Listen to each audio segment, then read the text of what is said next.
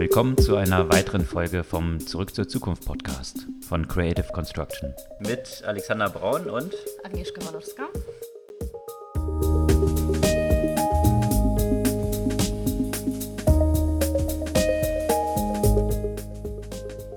Was gab's Neues letzte Woche? Ja, also ich weiß es nicht, ob wir schon wieder mit Facebook anfangen sollten. Naja. Aber eigentlich gibt es schon wieder genug, um über Facebook zu sprechen. Und vor allem, also was jetzt gerade rauskam, dass die alle Ernstes äh, quasi unverschlüsselt Nutzerpasswörter gespeichert haben. Tja, das, das haben so, wir nicht mal bei StudiVZ gemacht. Das ist so das, was man, was man als erstes eigentlich, also ist schon, schon überraschend, dann da hunderte von Millionen an Passwörtern in Klartext gespeichert ja. zu haben. Also das sind eigentlich so die absoluten Basics. Also glaube ich, selbst für welche, die sich nicht so mit Softwareentwicklung nee. auskennen, dass man die nicht in Klartext irgendwo speichert, äh, liegt eigentlich auf der Hand. Ja, also ähm, Facebook never fails to amaze äh, in, in jeder Richtung. Ich weiß auch nicht, äh, was da, was da irgendwie, wie, wie stark da der Wurm drin ist irgendwie in der ganzen Geschichte. Aber wie, so, wie sowas passieren konnte, das ist wirklich echt unvorstellbar, ja, dass die Leute einfach Zugang zu den Passwörtern hatten. Ne? Also äh, das ist, äh, das kann man sich eigentlich nicht ausdenken. Ja, aber wiederum, und äh, das ist vielleicht die ganz gute Überleitung, ähm, letztendlich hängt alles auch von Prozessen ab. Und mhm. äh, der Failure im System sind in der Regel nicht die Systeme, sondern die Menschen, die die Systeme machen und bestimmte Prozesse, die in äh, Unternehmen existieren. Und da ist ein gutes Beispiel auch jetzt äh, der Absturz äh, der Boeing 737. Mhm. Hatten wir ja in der letzten Folge des Podcasts so ein bisschen besprochen, also die Schwierigkeit im Übergang von menschlicher Steuerung zu autonomen Systemen. Und natürlich waren dann gleich nach äh, nach dem Absturz waren die Stimmen laut, die gesagt haben, ja, siehst du, das passiert halt, wenn Computer mhm. irgendwie Sachen steuern.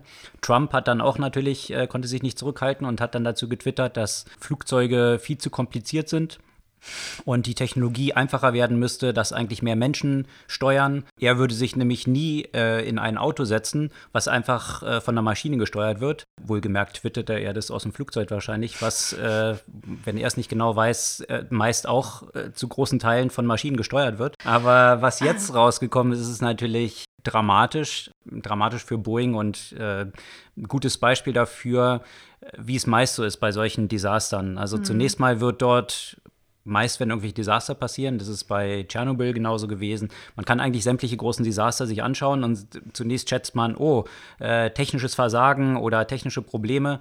Nein, in der Regel sind es menschliche Probleme. Und was eben jetzt bei der Boeing rausgekommen ist, ist, dass dieses Problem eigentlich bekannt war. Also, wie gesagt, es drehte sich ja darum, dass das Flugzeug automatisch gegensteuert, wenn es zu steil steigt und dadurch so ein Abbruch äh, droht, wird die Nase runtergezogen. Was sich einmal jetzt hardwaretechnisch herausgestellt hat, ist, dass in dieser Boeing nur ein Sensor verarbeitet war, aus Kostengründen, mhm. der eben trackt, wie diese Anstiegsposition ist, was gegen jedes Prinzip eigentlich gerade in, in so Bereichen wie Flugzeugen, die natürlich absolut auf Sicherheit sitzen mhm. müssen, ist, geht man immer, eigentlich immer von Redundanz aus. Mhm, Hier ist eben aus Kostengründen nur noch ein Sensor drin, der das trackt. Und man hatte auch die Möglichkeit als Airline, wenn man diese 737 bestellt, noch bestimmte Zusatzfunktionalitäten, die nur gegen Aufpreis verfügbar waren, hinzuzubuchen. Und das waren zum Beispiel so bestimmte Warnlampen, die auf diese, äh, auf, auf solche Fehlfunktionen hinweisen. Mhm. Und das war aber nicht Standard. Das ist nicht der Standard, was integriert wurde, sondern das war nur gegen Aufpreis verfügbar. Also so wie es aussieht, ist hier mit dem Ziel der Profit Steigerung natürlich, diese, diese Auf Aufpreise, ja, sind hier Einsparungen vorgenommen worden, äh, sowohl von den Airlines, die es zum Teil gekauft haben. Mhm. Viele amerikanische Airlines hat man jetzt mal gecheckt, die haben alle diese Zusatzfeatures, Sicherheitsfeatures dazu bestellt gehabt. Die beiden Airlines, die jetzt unter abgestürzt sind, anscheinend nicht. Und von daher ist es eben jetzt nicht wirklich ein technisches Versagen, sondern ein systemisches Versagen, wie die Strukturen dort sind. Und da gibt es vielleicht dort gleich angeknüpft, hm. deswegen auch die Überleitung zu Facebook und wie hm. diese Passwörter gespeichert sind.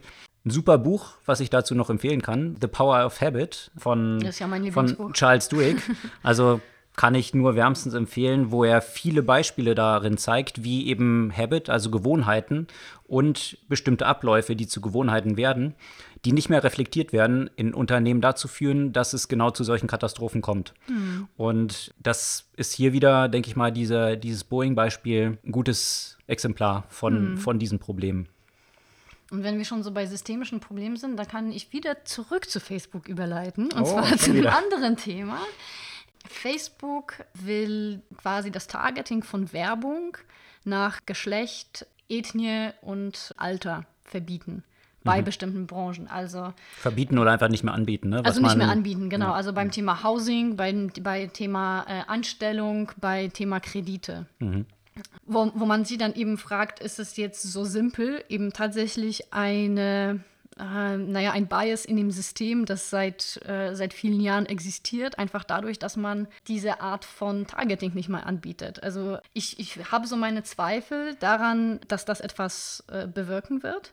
Da gab es ja zum Beispiel eine lange Diskussion jetzt um, um Google in diesem Kontext, dass äh, wenn bestimmte ähm, schwarz klingende Namen hm, in Google eingegeben wurden, dann zum Beispiel Anzeigen wie äh, Have you been arrested angezeigt wurden. Das ist jetzt bei, bei, bei Facebook in diesem Kontext hier nicht so dermaßen machbar, weil bei, bei Google funktioniert ja auch das Advertising so, dass man ja auch das Keyword quasi dann in dem Anzeigentext sieht.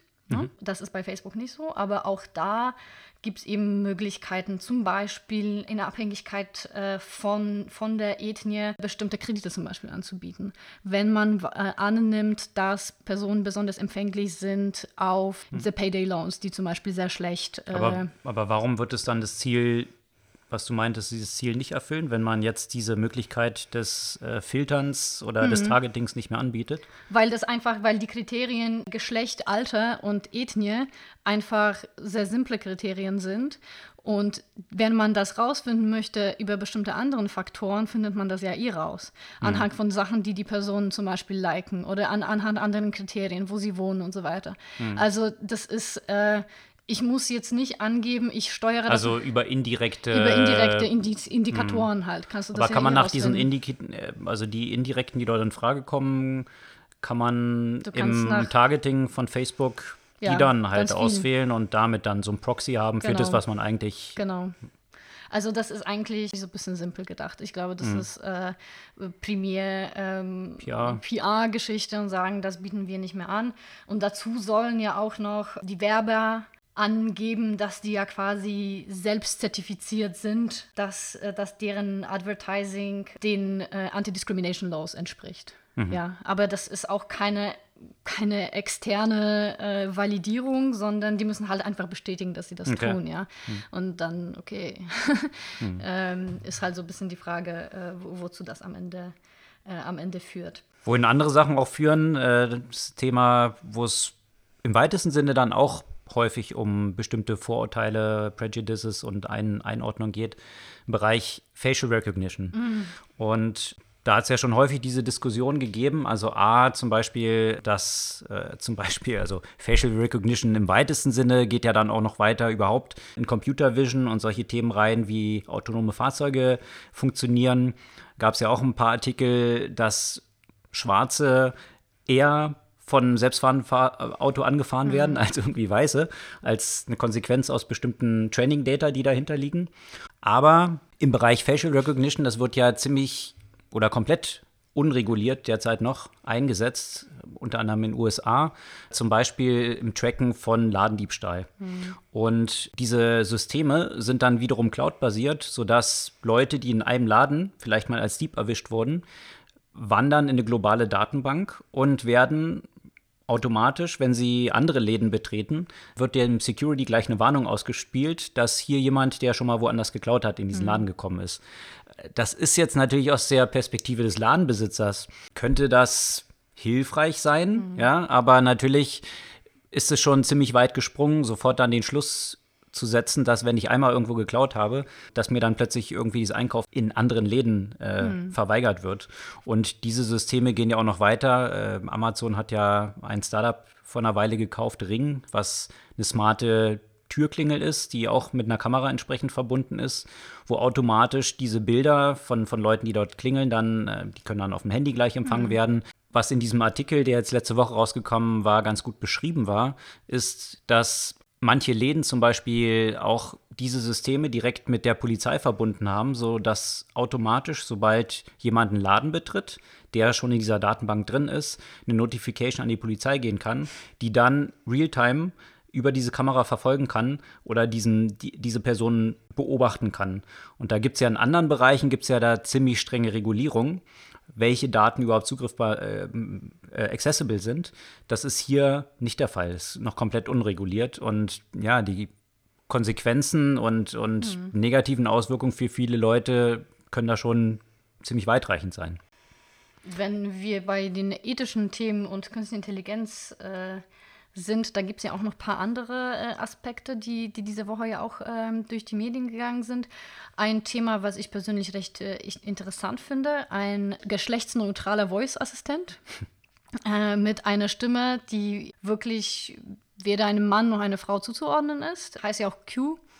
Und warum ich das interessant finde, ist, weil das äh, doch ein deutlicher Gender Bias äh, gerade in dem Bereich der, der ganzen Voice-Assistenten existiert.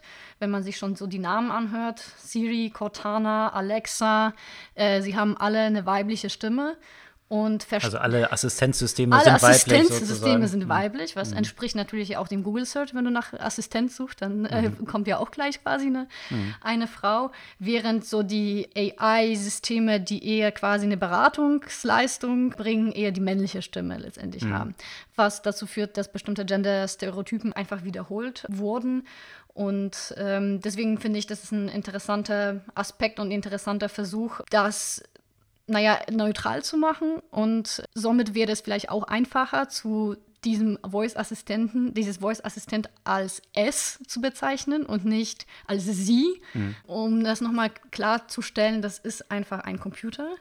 Und die Verhaltensweisen soll man vielleicht auch nicht auf Personen übertragen. So sehr ich das unterschreiben kann, ist es aber, sind damit natürlich viele Schwierigkeiten verbunden, weil eben Menschen immer dazu neigen, gibt es viele, viele hm. Studien dazu, automatisch eben nicht von S zu sprechen, sondern äh, technische Gegenstände zu personalisieren. Ob das ein Auto ist, ob das Computer sind. Es findet automatisch so eine Anthropomorphisierung statt. Mhm. Und mit dieser einhergehen bestimmte Assoziationen, von den Eigenschaften einer bestimmten Person.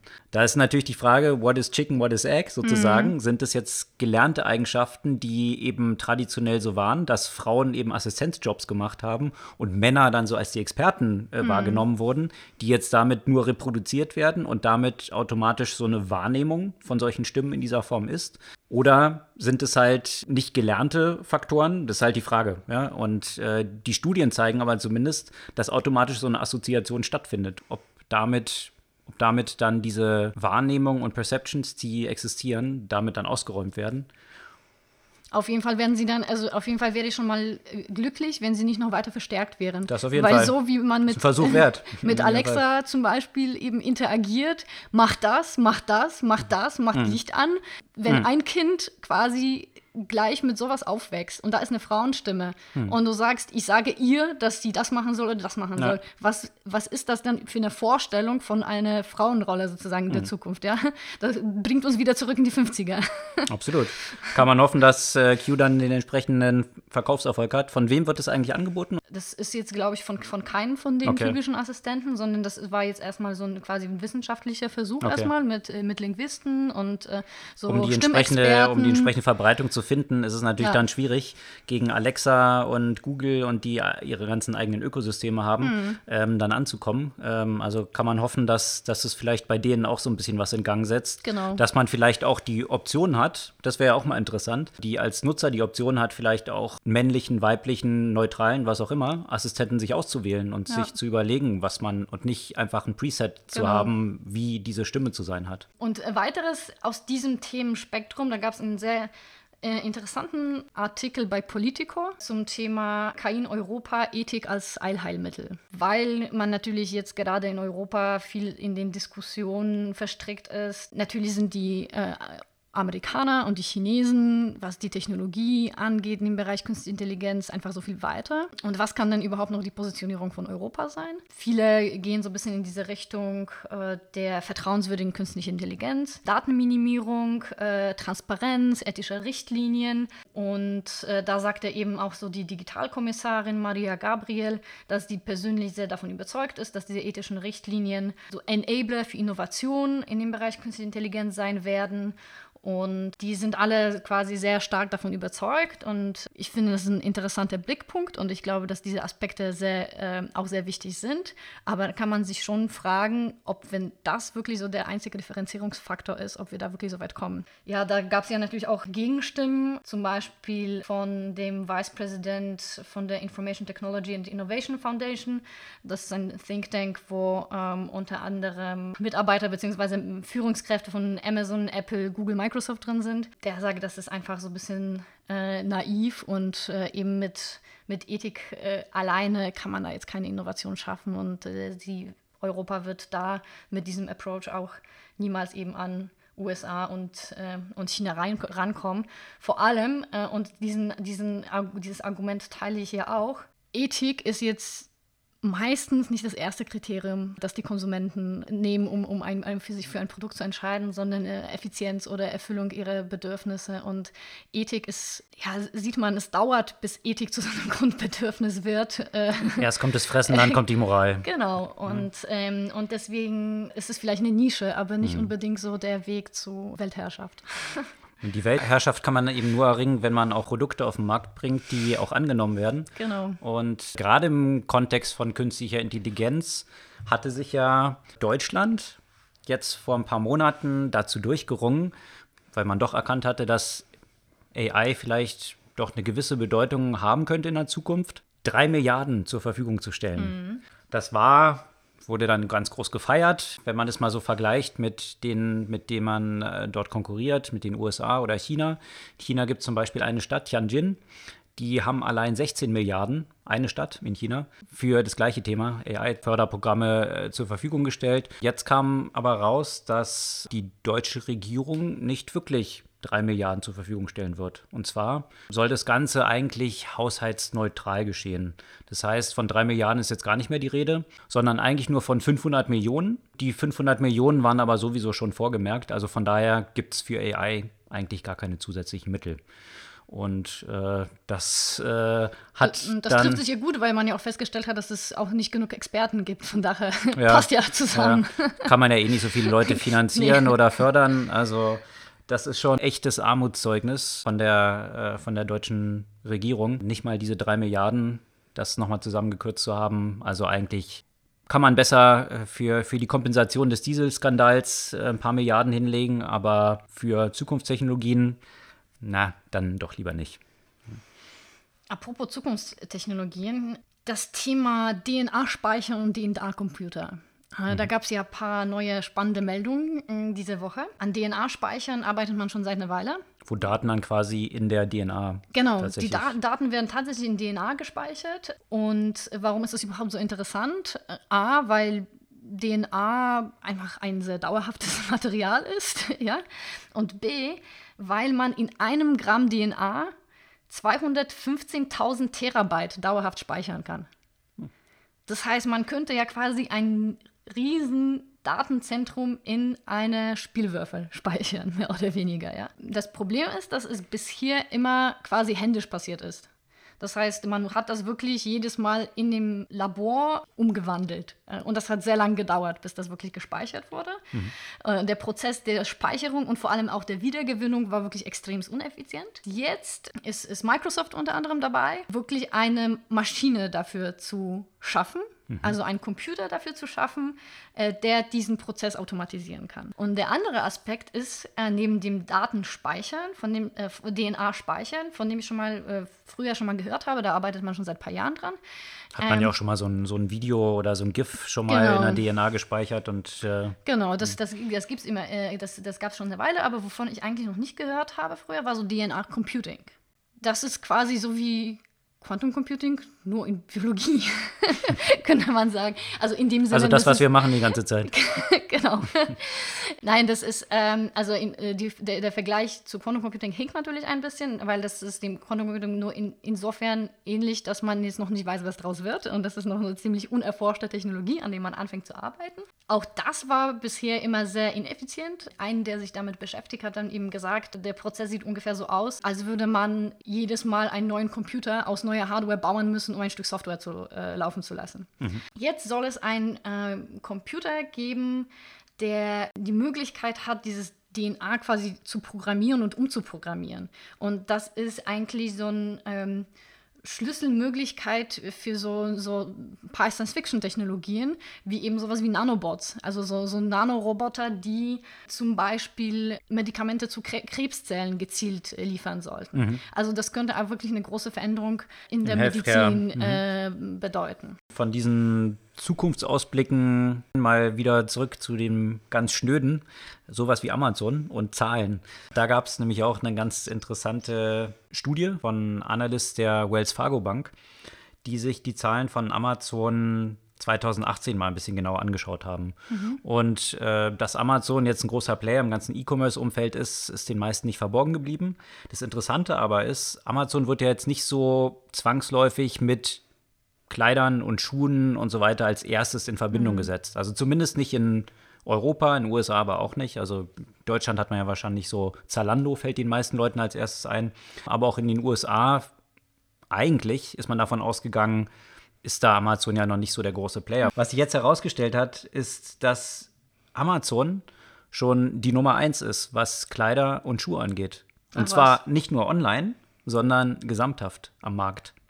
Das heißt, Amazon hat am gesamten US-Markt im Bereich von, von Apparel und Shoes, also äh, schon einen Marktanteil von 9,9 Prozent. Mhm. Online wohlgemerkt 42,5 Prozent in diesem Segment. Und äh, wenn man das jetzt mal anschaut, was sind denn so die Wettbewerber in diesem Bereich? Der nächstgrößte Player im Bereich Kleidung und Schuhe ist Macy's. Mhm. Mhm. Und äh, die sind aber fünfmal kleiner als Amazon mhm. im Bereich von Kleidung. Amazon hat äh, dort im Bereich von, von Kleidung und Schuhen einen Umsatz von 35 Milliarden bereits in den USA. Und dann kommt Macy's eben, fünfmal kleiner. Und die nächsten Player, die haben alle unter 3,5 Milliarden an mhm. Umsatz. Also das, denke ich mal, für viele eine ziemlich überraschende Erkenntnis, dass Amazon auch in so einem Bereich wie Kleidung und Schuhen äh, extrem Boden gut gemacht hat und nicht nur online, die Nummer mhm. eins ist. Dabei gab es ja auch eine, eine, neue News diese Woche, eine neue News, eine News diese Woche. Äh, was nämlich aber trotzdem ein Problem bei Amazon ist, deswegen wundert mich das ja auch, ich würde, mich, würde gerne wissen, wie das in Deutschland aussieht, weil äh, die Discoverability, die Möglichkeit von Entdeckung von neuen Sachen bei Amazon doch sehr beschränkt ist, gerade was so Fashion angeht. Mhm. Und da will äh, Instagram dem so ein mhm. bisschen äh, das Feld streitig machen mit äh, eben so einem Instagram-Commerce, weil genau dort findet ja quasi diese Entdeckung statt. Und da frage ich mich, ob, ob das äh, nicht irgendwie ein gewisses Potenzial äh, für Instagram bietet, weil dort entdeckt man halt die Sachen viel eher als äh, jetzt so, sagen wir mal, beim langweiligen Amazon. Also zu Amazon gehe ich hin, wenn ich was effizient bestellen hm. möchte, aber so neue quasi, Sachen zu finden dann. Nee, ja. so digital es gibt halt gewisse, nicht so. gibt halt bestimmte Recommendations, aber die sind eben auch jetzt nicht so wirklich, die bringen mich nicht dazu, jetzt wirklich was Neues, nee. Tolles zu entdecken, was so an meinem Geschmack orientiert ist. Das ist tatsächlich, scheint es so eine offene Flanke von Amazon mhm. zu sein, die jetzt Instagram dort und damit Facebook, was jetzt endlich dahinter mhm. steckt. Facebook ist ja sowieso, oder Instagram ist für Facebook ja sowieso eigentlich die Plattform geworden, so die so das größte Potenzial mhm. jetzt hat und äh, der Newsfeed ist am Kollabieren bei Facebook. Dort mhm. äh, ist der ganze Bereich eher rückläufig. Von daher hofft man sich dort natürlich entsprechend mehr Umsätze und das zum Geschäftsmodell auszubauen. Mhm. Der andere Part, äh, den Facebook da vorantreibt, äh, auch ganz interessant, ist in diesem Bereich Cryptocurrencies.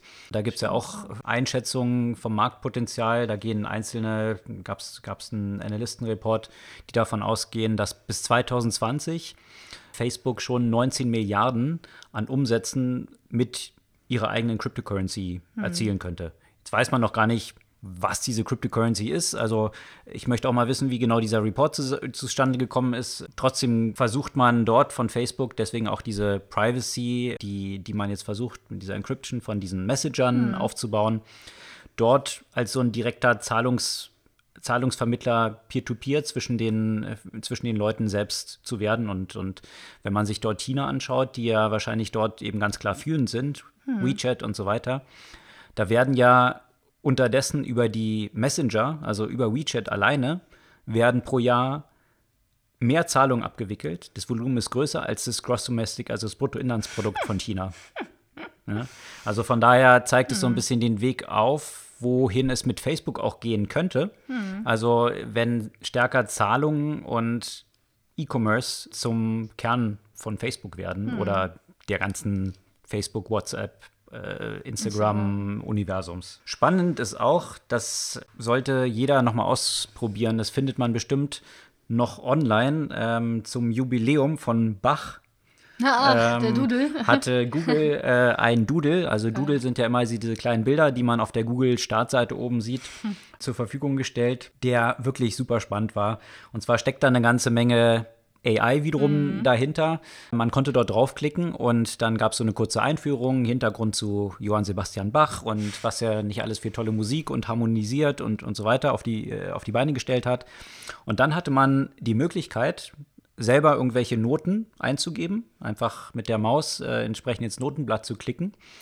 Und dann konnte man auf Harmonisieren klicken und dann hat die AI aus sämtlichen Stücken, die äh, ihr gefüttert wurden von, von Bach, daraus Ableitung getroffen und es harmonisiert und entsprechend ein neues Stück draus mhm. gemacht, was wirklich dann ziemlich nach Bach klang, egal welche Noten man so eingegeben hatte.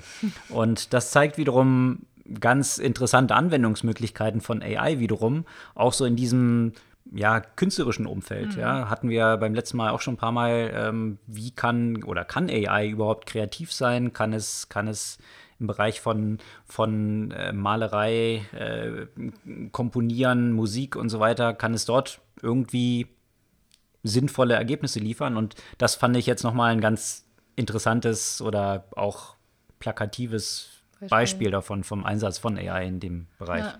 Ja, das ist ja auch super. Das ist, ähm, also der Bach ist ja schon auch wirklich ähm, relativ altes Modell äh, oder Motiv in diesem Kontext. Da gab es ja auch schon mal äh, eben diesen Versuch, der auch Musikwissenschaftler vorgespielt wurde, ein, eine quasi Bach-Imitation von AI und es war für viele nicht eben einfach zu erkennen. Also Bach ist hier so das, äh, das Standardmotiv. Mhm. Ähm, um nochmal kurz auf den Boden der Tatsachen zu kommen. Es äh, haben uns in der letzten Zeit äh, viele gefragt, weil das jetzt auch gerade durch die Medien geht, was das mit dem 5G so an sich hat. Äh, was ist das? Warum gibt es so eine Aufregung? Äh, wann wird das kommen und was will, wird das bewirken? Also noch mehr Breitband, als es jetzt schon die ganze Zeit nicht gibt, sozusagen genau. in Deutschland. genau. 5G heißt einfach nur erstmal eine fünfte Generation. Äh, was heißt das? Also die 1G gab es, als wir mit den alten Telefonen nur telefonieren konnten.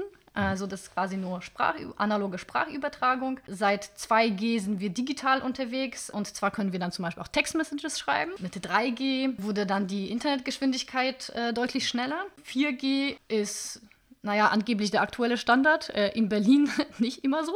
Also in meinem Treppenhaus, äh, da gibt es ja gerade mal 2G, wenn ich. Und das Glück ist habe. quasi LTE dann, oder? Genau, das ist LTE. 5G wäre jetzt ja quasi noch besser. Und zwar wäre dann die Übertragungsgeschwindigkeit bis zu äh, 10 Gigabit pro Sekunde bedeuten. Das heißt, es ist etwa 100 Mal schneller als äh, das, was 4G kann. Um das nochmal so in, äh, in Relation zu setzen, würde das bedeuten, zum Beispiel, wenn man jetzt einen zweistündigen Film runterladen möchte, würde das in 3G 26 Stunden dauern, in 4G 6 Minuten und in 5G 3,6 Sekunden. Okay. Also ganz schön schnell.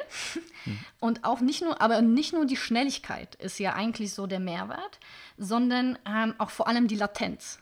Also Latenz ähm, heißt das, also was für Verzögerung im Vergleich zum Real-Time gibt es. Das wird dann für die ganzen Anwendungen im medizinischen Bereich und so weiter und dann. auch selbstfahrende äh, Fahrzeuge, ja. ne? weil, wenn es dann um Reaktionszeit geht. Ja? Also mhm. die Latenz liegt jetzt bei ähm, 45 Millisekunden. Dann könnte man sagen, das ist ja sowieso schon ganz schön wenig. Aber bei 5G wäre das nur eine Millisekunde. Mhm. Ähm, das heißt, das wäre wirklich real-time. Und der andere Aspekt wäre, diese Technologie würde dann die Kabeln eigentlich obsolet machen. Mhm. Weil da brauchst du eigentlich jetzt nicht mehr die Kabeln, sondern das kann ja eigentlich auch so schnell äh, eben über die Übertra äh, Mastübertragung laufen.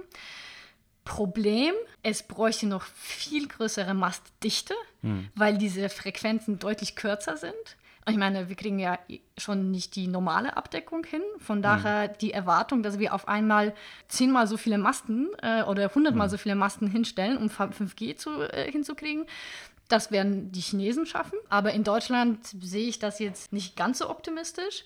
Und natürlich ja auch damit, dass es jetzt quasi nur die drahtlose Übertragung stattfinden sollte, gibt es natürlich auch die Sicherheitsbedenken, weswegen man zum Beispiel eben nicht auf die Technologie von Huawei äh, zugreifen möchte. Ich glaube, die, die entscheidenden Probleme, ja, also wenn man sich mal anschaut, wie kann eine Verbreitung oder tatsächlich das Angebot dann zustande kommen, wenn man sich anschaut, was die Probleme gewesen sind, warum wir immer noch kein Breitband haben, mhm. ist ja ein Investitionsstau, der unter anderem dadurch entstanden ist, dass die Lizenzen versteigert wurden. Da können sich viele noch daran erinnern. Die Kosten sind für viele der Telcos noch nicht amortisiert. Mhm. Deswegen ist es auch so, wenn man eben, wie ich kürzlich in Rumänien unterwegs ist und durch die Karpaten läuft, man hat überall LTE.